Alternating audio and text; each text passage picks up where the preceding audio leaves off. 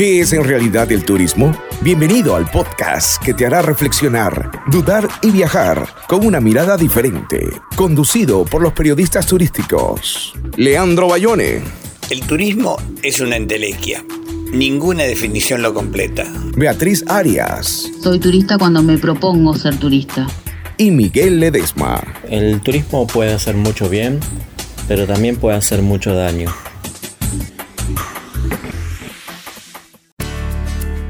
Sean todos bienvenidos. ¿Qué es en realidad el turismo? Hay tantas respuestas como mundos por explorar. ¿Qué es en realidad el turismo?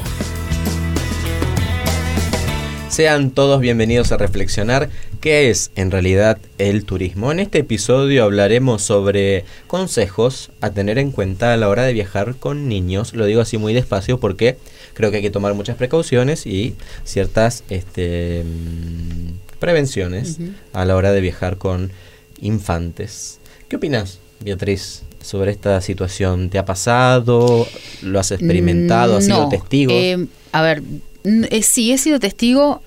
mm, ¿Se dice testiga o Testigo, testigo, dice testigo. En testigo, Argentina sí. puede ser. o testigue? Se dice testigo y no, no insistan con cosas raras. Es bueno. Bueno, eh, a ver, lo primero que se me ocurre, se me vino a la cabeza fue mi sobrinito. La verdad que sería una experiencia religiosa viajar con él, el más chiquitito, y no lo, no lo he hecho, no lo pienso hacer, no sé. Religiosa por lo complicado. Por lo complicadito. Les mando un beso enorme, Nico.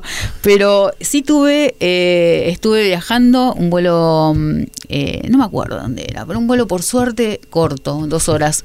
Eh, le mando un beso a Luis Antonio Rodríguez Ceballos, nunca me voy a olvidar. Era un nene que venía atrás mío sentado y me acuerdo del nombre y todo. ¿Por qué? porque te cuento para, para. Bueno, venía atrás mío pateándome el asiento. Yo lo miraba, miraba eh, me- me- miraba por este- entre los asientos y me miraba con cara de pícaro, ¿no? ¿Para qué lo miré? Empezó a patear más fuerte y la mamá se dio cuenta y decía, por favor, no molestes, no molestes, este, no molestes a la señora, eh, quédate quieto. Eh, y el reto más grande que le dio fue, basta, Luis Antonio Rodríguez Ceballos, le voy a decir a tu padre. Y yo pensaba, por Dios, no le digas al padre, decile ahora que se quede con nombre y doble No, no, apellido. Genial, genial. No, no, genial. Y no me, lo, voy- no me lo voy a olvidar nunca, porque me tuvo las dos horas pateándome el asiento y la madre no haciendo nada. Uy, terrible. No, no, Eh, como, como nos contaron en un programa de turismo en vivo, viajar con, con las cucarachas que, que Claro. aparecieron, más o menos. Leandro, ¿qué experiencia tenés al respecto? Mira, yo tengo... ¿Viajaste con tus hijos de chico, por Sí, ejemplo? sí. Pero En auto. Mis, hijos eran educados. Digo, Ah, eh, por lo menos no, no, no vandalizaban al resto. Bien. Pero de todas formas, en mi opinión, los chicos deben ir al pediatra. El viaje de los chicos es hasta el pediatra o hasta la casa de los abuelos. y No vuelta. tienen- sí, no tienen que andar. No, eh, creo que si uno va a, ¿A qué viajar. edad habría que hacer turismo, digamos? Una, Eh, a yo creo que, 21? lo- no, no, hablando en serio, yo creo que los chicos, si vas a hacer un viaje con chicos, es un viaje para los chicos. Me parece Sí, claro, muy no difícil compatibilizar no querer hacer un viaje de adulto con, con No, chicos. claro. No, no, en- alguien, No uno de podés los dos, adaptarlos o a van a, ellos, o van a sufrir los chicos, o va a sufrir uno, o en el, el No, peor de los adaptarte casos, vos a ellos, sufren claro. todos. No, vos podés hacer un viaje para, vos podés organizar un viaje que lo organizás para los chicos. Claro. Además van, van cambiando las edades, pero desde el viaje, desde el cuánto falta, Ah, sí, al sí. cuánto llegamos, este, sí. a 50 veces además, preguntando. hay cosas que a nosotros nos emocionan, este, y a los chicos no. Entonces uno va manejando Y vos vas diciendo, mirá qué linda esa montaña, miren ese atardecer. Y a los chicos no les interesa. Están aburridos, ¿Cuándo están de mal ¿Cuándo humor eh, y tienen hambre, tienen ganas de ir al baño. Eh, es toda una serie de. Se van peleando. Te digo más. Prefiero viajar con mascotas que viajar con chicos. Eh, Con cucarachas que con chicos. Sí, sí, bueno, este, son más ecológicas. Este, no, realmente eh, es. eh, y como decís bien vos, hay padres que no se ocupan Sí, correctamente. eso es lo que yo iba a decir. Yo he notado que viajan con los chicos, pero los chicos viajan siempre frente a una pantalla, ¿no? Que la computadora, Sí. que la tablet, que el celular, Mm. los tienen como ahí entretenidos, que no molesten, que jueguen, que vean la película, pero creo que realmente la vivencia turística los chicos no la tienen porque terminan metidos dentro de una pantalla como si estuvieran en sus casas Mm. o en el lugar que Bueno, sea. les digo algo. Nosotros somos. Yo soy mayor que ustedes, soy analógico y un poquito digital. Ustedes son más digitales y algo analógicos. Los chicos de hoy son absolutamente digitales. Digitales, sí, Y nosotros mm, tenemos que concebir ese mundo. Yo tengo Mm. un nietito que tiene cinco meses, eh, que lo cuidan la- los padres, no quieren que vea televisión ni que de- Mm. ninguna pantalla. Ajá. Y el bebé, este, hay un televisor prendido y, no- y lo ponen de espaldas para que no lo vea y lo mira No. en- en lo En el refle- reflejo. reflejado en los Y sí. tiene Ay, fascinación. Pero lindo. termina así generando Sí. un efecto contrario porque Sí, después va a crecer obsesionado no, con, no saben, no con saben eso que le lo que es, prohíben. pero sí. además de eso la tra- la- lo atrapa Por favor, que tu hijo escuche en este... prende el, el- vos prendés un teléfono cerca y, y te juro, porque es bebé, todavía hay movimientos que no sabe hacer, pero querer agarrar el teléfono le Sí, sale, sí, es, sí. es una atracción total que Viene tienen por las incorporado, pantallas. estaba Sí, viendo el otro esto, día que ya hay, habían publicado una imagen de cómo vamos a hacer nosotros en el año 3000, nuestro cuerpo cómo va a cambiar. Sí. De todos encorvados, con los dedos alargados, lo- Mm. los brazos como doblados, como garras. Ah, no, este, el cerebro más achicado por esta cuestión de llevar tanto el teléfono a, a la cabeza, a la oreja. Pero no lo vamos a llevar más en la cabeza. Bueno, va a ser pero- Igual para el totalmente- 3000 como sea. No, pero la- La la- fisonomía va a ir cambiando, porque Sí. nosotros no éramos como tampoco somos ahora. Pero no creo que sea. El teléfono va a ser algo que dentro de 10, a- antes de 10 o 15 años Nos va van a a ser meter un, reemplazado. un chip en el cerebro chip y todo va a ser directamente sí, por sí. ahí. Sí, Pero sí. este la tecnología nos atraviesa, digo, y- Pero- y, un padre que quiere evitar que, que su hijo se- eh, que esté ajeno a eso, digamos, que quiera lograr eso, Sí, en sí, realidad sí. termina generando el efecto contrario. Sí, sí, sí, totalmente. A mí me pasó, o sea, cuando era chico mis padres eran muy intelectuales y no querían que, eh, bueno, en esa época recién empezaba la televisión, Mm. no que decían que era la caja boba, Claro, eh, y no querían comprar televisión en mi casa. Sí. Y yo les juro que tocaba el timbre de los vecinos, hacía cualquier cosa por mirar Sí, televisión, sí, me sí, fascinaba. Sí.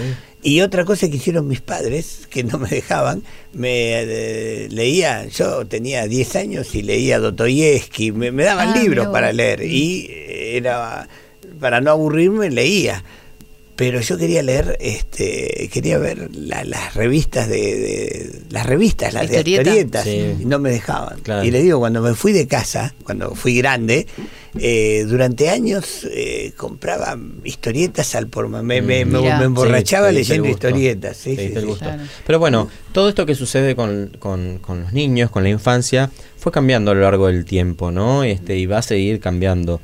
Vamos a hacer un repaso eh, a, grandes rasgos de lo que ha sucedido. Por ejemplo, si nos vamos al mundo clásico, a la antigua Grecia, tanto en Esparta como en Atenas, la relación que había entre los adultos y los niños eh, tenía que ver con que entre que más edad tenía el niño, mm, con más dureza había que tratarlo. Mientras más crecía, más duro era el vínculo que había que tener con ese niño. En Esparta con entrenamientos maduros, ¿no? Porque se los preparaba para las guerras ya desde pequeños. Y en Atenas con una educación donde los, los pedagogos y los profesores eran tiranos en el trato con estos, estos chicos. Realmente era así porque el chico era considerado un, digamos, alguien que en algún momento iba a ser adulto y había que prepararlo para, Claro. para ese mundo, ¿no? Sí, sí, sí. Con, siempre con esta relación enérgica y dura. Chicos, piensen algo que es inconcebible para nosotros. En esa época había esclavos. Mm. La esclavitud era un destino posible. Un día venían los piratas, ocupaban el lugar y te llevaban y eras Tenías, esclavo. que, tenías que claro, había que resistir. claro. Sí, sí, había que resistir. Claro. El- Ah, e incluso, discúlpame, Sí, sí, el sí. mismo tutor tuyo por ahí era un esclavo. Eh, así que Sí, es sí, sí. difícil, sí. Después pasamos a la Edad Media, en la sociedad medieval. Eh, digamos, esta sociedad se caracterizó por el escaso afecto por parte de los padres a los hijos. En algunas ocasiones se daba un sentimiento superficial de- denominado mimoseo. Era como mucho lo que podía haber entre padres e hijos. En tal forma que la gente se divertía, digamos, con, con- con los chiquitos, ¿no? Como si fueran perritos, como si fueran mascotas. Ante la muerte de los niños, la familia aparentemente se afligía, pero fácilmente lo reemplazaba. Digamos, no, el chico era como Una casi un objeto, sí, No, algo no, que podía ser pensemos reemplazado. otra cosa, Sí. Más que eso. Y en relación a lo que hablábamos eh, antes con el, Mm. con el podcast que la gente tiene que escuchar de este del parto. Sí, turismo de parto. Eh, lo- la mortandad infantil era altísima. Sí, sí, altísima, sí, sí, sí, altísima. sí, o sea, la, la- la supervivencia hasta los cinco años era algo Sí, Mágico, Sí, sí, sí, casi. sí. O sea, en cada familia, primero, las familias tenían innumerables hijos, Mm. tenían 10, Muchos 12, se morían. 13. Algunos, eh, era natural que se murieran, es más, era natural morir en un parto. Claro, Claro. Claro. un- Por eso en esta época Mm. existían niños, pero no había infancia, no se hablaba de infancia. Eran vistos como adultos en miniatura. Los niños y adultos convivían en la sociedad medieval como si fueran casi, casi iguales, ¿no? Recién a la edad de los... Recién no, digamos, a la edad de los siete años ya entraban al mundo del trabajo estos niños. Ya eh, empezaban a ser utilizados casi como esclavos, como parte del, del sistema económico de la familia. Es más, en el campo se tenían muchos hijos, ¿no? Para como ayuda, digamos, era una, una, una mm, Ayuda de la Sí. familia para, para, Sí, para sí, sí, poder como una trabajar la tierra. y para- no se claro. tenía hijos como una cuestión de, de amor, de afecto, sino de, de necesidad laboral. De ahí pasamos a la edad moderna, ¿no? Frente al desmoronamiento del régimen feudal en el siglo XVII, la familia em- empieza a interesarse por la educación de sus hijos. Antes no importaba, en la Edad Media si iban a la escuela o no iban. Solamente podían ir los que tenían realmente mucho dinero o en sus, digamos, tenían profesores en sus mismas casas. Y el anonimato del niño comienza a desaparecer ya en la edad moderna. Se da una transformación en la concep- concepción del hombre, ¿no? Es así que fueron los humanistas quienes le dieron un, un lugar importante a la educación desde los primeros años de la vida del niño. Vieron el renacer del hombre en el renacer del niño. De forma paralela, la escolarización del niño, marcada por el, por el poder y el orden, se fue institu- institucionalizando relación que adoptan los pedagogos asumiendo un lugar de supervisores de la educación de los niños. Las escuelas, el sistema escolar como lo, como lo conocemos, aparece en la modernidad. Si nos vamos a la actualidad, en este escenario de reconocimiento a la infancia, iniciado en el siglo XX, existe la preocupación por el desarrollo de políticas que favorecieran a la infancia. Ya se empieza a reconocer al niño como sujeto de derechos, porque hasta ese momento no se lo pensaba al niño como sujeto de derechos, ¿no? Con la Declaración de Ginebra del año 1924, que marca el inicio de una mirada proteccionista determinada por una concepción biológica y psicológica de la infancia, que hasta este momento, digamos, hasta el siglo XX no existía. Podía pasar cualquier cosa con los menores, eh, que realmente no había ni siquiera leyes que este, pusieran... Pues fíjate, absolutamente nuevo es Sí, esto, ¿no? y, me- Pero- mira Herodes. Sí. Sí. ¿Qué pasó? Herodes, em, la matanza de bebés que hizo Sí, Herodes sí, en su Ah, momento, sí, no sí, se bien. acuerda. Para buscar a uno. Eh, Sí, sí. Bien, El bueno. primogénito de- había que eliminarlo. Bien. sí. Este, entonces, este niño de su, que es ahora sujeto de derechos, también tiene el derecho y el- yo creo que también la obligación, los padres tienen la obligación de que este niño haga, participe del turismo y viaje. ¿Qué es en realidad el turismo? Puedes enviar tu respuesta a arroba foropertour. ¿Qué es en realidad el turismo? Sí, pensaba lo que decías recién este, Sí. y uh, quiero decir algo al respecto. Vos hablaste de los derechos. Sí, niño. Me doy cuenta que eh, en este mundo globalizado y se habla muchísimo de derechos, pero no, no veo la parte de las obligaciones. Claro, pero un niño, ¿qué obligación más que la que estudiar Y tener? podría ser obedecer a sus padres, eh, estudiar. Mm. digamos, Sí, vos- es vos- todo digamos, parte de la educación, digamos. Yo Sí. creo que más obligaciones tienen sus padres, ¿no? Sí, tampoco Este, se habla de las obligaciones. Se habla de lo de- cuando vos hablas de un derecho, tiene que haber atrás una fuerza que lo sostenga, ¿no? Mm. O sea, me da esa sensación. De todas formas, eh, cuando viajes con menores hay algo que es fundamental y es llevar toda la documentación. Mm, Pensá que si viajan solos o en compañía de personas que no sean sus padres, necesitarán, además del DNI o el pasaporte, una carta con la autorización del padre, madre o tutor lugar, legal. O sea, esto Y tiene esta que- carta por escribano, ¿no? Este- más que escribano. Ah. Tiene que ser carta de, de los juzgados. Bueno, claro, una carta le- legal, ¿no? Sí, una carta sí. que uno escribe a mano y le dice autorizo a que lleve a mi niño y nada más. No, no, tiene que ser una, una carta este, homologada por, por Esto mucha gente no lo sabe, hay mucha gente que va a viajar por primera vez a países limítrofes, que solamente quizás va la madre o el padre con el hijo, no sabe que tiene que autorizar la otra parte también. Claro. Sí, no, pero además esto está muy presente. eh, incluso los padres tienen que, cuando viajan, tienen que demostrar que son los padres de ese Claro. chico. Claro, Claro. Decir, no, no, no solamente los terceros. Sí, sí, sí. Eh, No, no cargar el, demasiado el equipaje es algo también fundamental, me parece. Para, para Para tener en cuenta chicos. que si uno va con menores, Claro, para poder Este, agarrarlos o para claro, poder sí, levantarlos sí, sí. Si, si hace falta o lo que fuera. sí. En realidad nosotros siempre decimos que no hay que cargar mucho con Sí, demasiado equipaje, pero menos si uno va con Sí, chicos. sí. Porque además uno puede comprar en el destino todo lo que va a necesitar, ¿no? Menos los chicos. Porque Eh. yo veo a veces que las madres van a los hospitales con los chicos, llevan más o menos media casa en el bolso. Sí. Cuando viajen no hagan eso. No es necesario. ¿Por qué pensás que no van a hacer eso?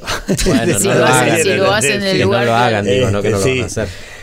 Bueno, si están dan- si estás dándole el pecho a tu hijo, eh, es mejor que averigües si está bien visto dar el pecho en público o no en el destino Mm. que hayas elegido. Ah, En este momento hay una lucha con esto, hay alguna Sí. gente que le resulta violento, a otros no, y hay altercados serios, este, porque puede pasar que alguien diga algo, otro salga a, a decir que Sí. está bien. Realmente es un Pero bueno, es mejor saber a ver a qué nos... Claro, O hay lugares donde esto no trae ningún problema y otros eh, prefieren habilitar un espacio más privado para ello. Ujú. Eh, tené cuidado. eso Sí. es lo que tengo que Claro, averiguar siempre atento. antes de. mm. ¿Qué es mejor, hotel o casa de vacaciones? Yo cuando viajo solo con mi mujer voy a hotel. No, pero estamos hablando de viajar Sí, no, con no, chicos. estoy- por eso digo, yo elijo el hotel como alternativa cuando viajo solo. Cuando vamos con los chicos, este prefiero al- alquilar, sí, alquilar un Mm. departamento, una casa, porque me da la posibilidad de tener una libertad que el Sí, hotel no me deja. claro. Eh, preparás comidas especiales, hay, hay, hay veces que no pueden, no todos los chicos comen lo Y mismo. es más económico también. Eh, además Sí, es tener sí, que ir con, con cinco chicos a un restaurante a cocinar vos en, tu casa, que en el hotel no podés hacerlo. las veces que fuimos a hoteles, las pocas veces, este, se sintieron maravillados. eh, También les gusta el hotel, lo sienten como algo. Eh, Este, exclusivo. sí. Eh, en algunos casos, eh, pensá que la lucecita de posición a la noche, eh, con un enchufe internacional, puede serte re- puede darte resultados. Pensá que los chicos están durmiendo en un espacio donde Desconocido. Claro, ya sea que sea una habitación de hotel o una habitación de una casa que uno alquila, no están pensadas para los chicos que duermen en ese lugar, digamos. Claro. No van a tener como, como luces para que ellos puedan encender o... Este, Claro, además en- si quieren, si quieren ir, se despiertan y quieren ir al Claro. baño. o- A uno le eso. pasa que por ahí te desorientas cuando Sí. te levantas en un lugar desconocido, imagínate los chicos. Mm. Sí, te pasa eso. Un par de veces me pasó. En lugares Un par de- desconocidos. No, no. No loca. cambiemos de tema, no Y no sabes dónde estás. Sí, es muy feo, wea, muy feo lo que estás diciendo. No, ¿Por bueno, qué? pero- No, todo lo contrario. Ella ya es ma- mayor de edad, puede hacer lo que quiera. exacto. Pero bueno, si viajan con, con niños, tengan en cuenta estos consejos porque le van a facilitar bastante el viaje. ¿Qué es en realidad el turismo? Hay tantas respuestas como mundos por explorar. ¿Qué es en realidad el turismo?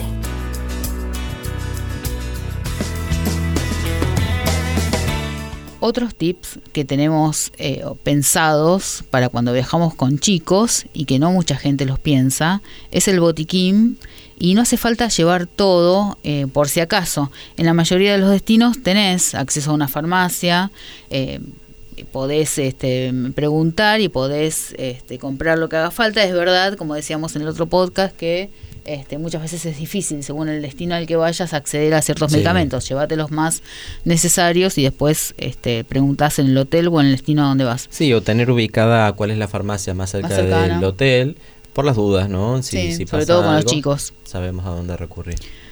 Em, pero sí es cierto que será eh, justamente eh, conveniente cargar en el bolso estas, estos medicamentos que siempre usamos, conocer un poco el destino con antelación, también puede dar una eh, idea de las enfermedades que podés agarrarte en el destino y en función de eso preparar las medicinas adecuadas. Por ejemplo, si vas a una zona muy fría o con cambios de temperatura, es fácil que los chicos se resfríen, o una zona costera eh, eh, con aguas estancadas, es bueno, hay- que llevar algo para prevenir los mosquitos, o por un país donde la comida es muy, es muy distinta, eh, los chicos por lo general tienden a, a resentirse más del estómago Sí. y a, a Sí, cualquier cosa, el cambio de alimentación.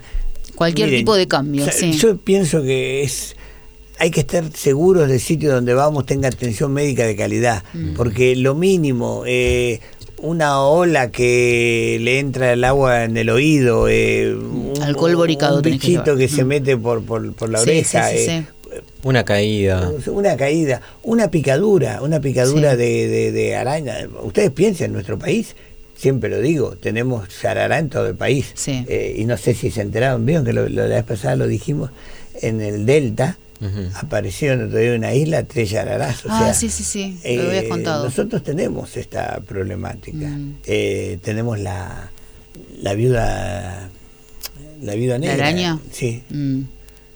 Y escorpiones en todo el país. Sí, sí, sí.